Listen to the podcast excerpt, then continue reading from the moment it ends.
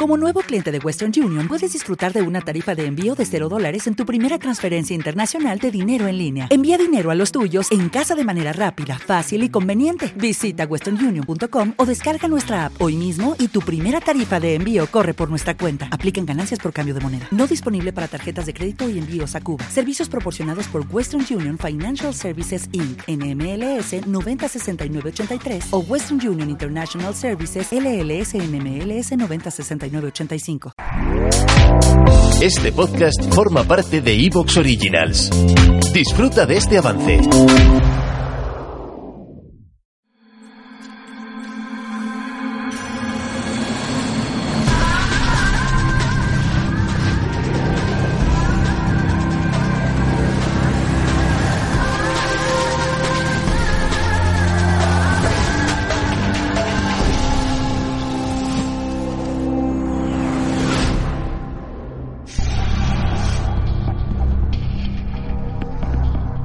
Es Miguel Ricard, alias el Rubio, el único acusado de los crímenes de Alcácer.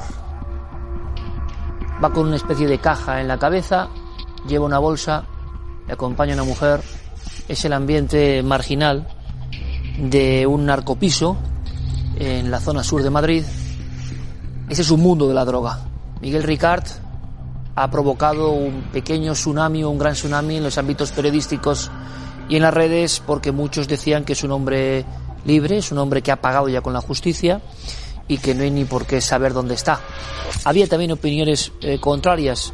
Si es una persona que estuvo presente en el más aberrante y abyecto crimen ocurrido en nuestro país en los últimos 50 años con adolescentes, pues no es malo, tienen algunos, saber dónde anda, por si acaso.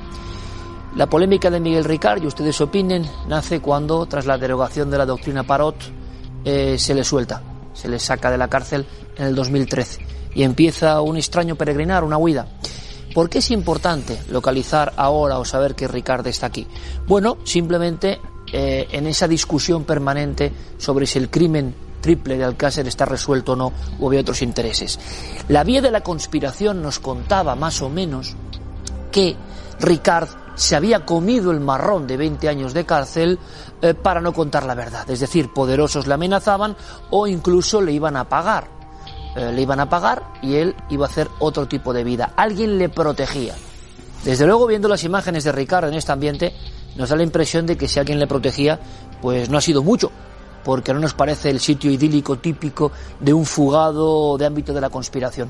Pero yo he invitado a especialistas que me cuenten lo que saben si Ricard realmente está protegido, qué pasa con este lugar en concreto, eh, qué puede significar esto para su culpabilidad o no, porque saben ustedes que él siguió manteniendo la salida de la cárcel, que era un textual, ¿eh?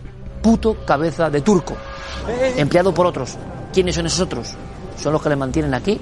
¿Alguien de alguna manera cubre sus necesidades? ¿De qué vive Miguel Ricard? ¿Qué tiene que ver? ¿Tirará de la manta? ¿Le han entrevistado? ¿Le han querido entrevistar? Se han emitido declaraciones que en su día no se emitieron y que fueron prohibidas por la propia sociedad. Era una especie de, torbellino que decía que a Ricard no se le podía escuchar. No se le puede escuchar porque cuenta cosas que no se tienen por qué saber o porque lo que cuente este tipo eh, es que no tiene ningún valor. Bueno, pues vamos a hacer una mesa de debate de verdad, ¿eh? no se lo pueden perder. Si ustedes tienen alguna incógnita todavía, alguna clave sin resolver sobre este terrible acontecimiento ocurrido en Alcácer. Pero Paco Pérez Caballero, nuestro querido compañero, ha estado en ese ambiente. Ha preguntado a los vecinos, ha querido saber un poco más de Miguel Ricard. ¿Qué hace ahí? ¿Cómo vive? Véanlo.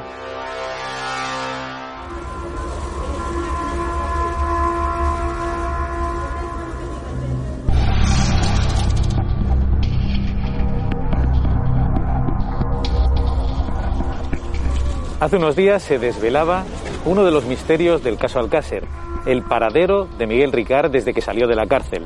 El viernes 15 de enero a las 7 y media de la tarde, la policía, en una intervención rutinaria, lo identificaba aquí, en esta casa de la calle José Garrido, en el barrio madrileño de Carabanchel.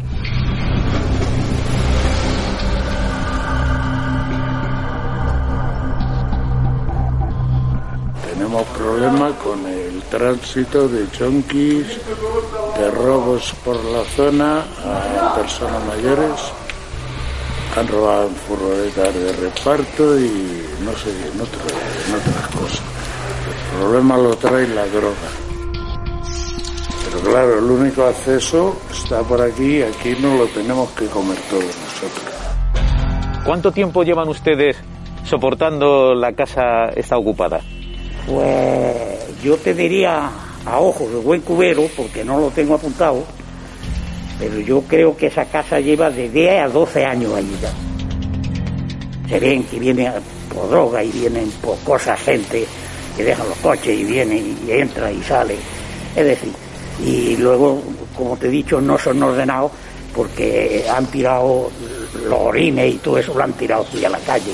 ¿Ha habido robos, por ejemplo, también? Sí, ha habido robos. Bueno, a mí me han robado veces. O sea, que tienen que estar ustedes atentos porque... Sí, sí, cuando te descuidas te lían. ¿Estáis un poco asustados? Bastante. De hecho, cuando pasan muchas cosas, en todo caso, bien, se llama por teléfono, pero nadie, digamos, que baja a, desde luego a broncarse o a enfrentarse, porque es, es, salvajismo. Se bajan de ellos 30 personas y bueno, te ponen, os lo podéis imaginar. Que venga aquí Ricard como si viene ¿Quién te iba a decir yo? Cualquier famoso que consuma droga en mil sitios, que vendan droga habrá en Madrid. Que ha venido por aquí, que lo ha parado la policía, lo ha documentado. A esa persona yo me enteré ayer por la mañana por vosotros. Por lo que sabemos, Ricard no vive en el edificio. Se acerca de vez en cuando hasta aquí para comprar droga. El día que fue identificado, al parecer, vino con una amiga vestido con un mono de mantenimiento y pasó varias horas en el interior consumiendo con ella. ¿Es habitual en este edificio? Habitual. Se la ha visto ya en más ocasiones.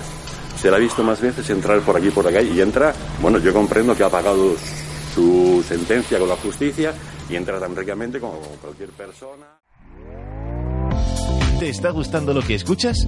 Este podcast forma parte de Evox Originals y puedes escucharlo completo y gratis desde la aplicación de Evox. Instálala desde tu store y suscríbete a él para no perderte ningún episodio.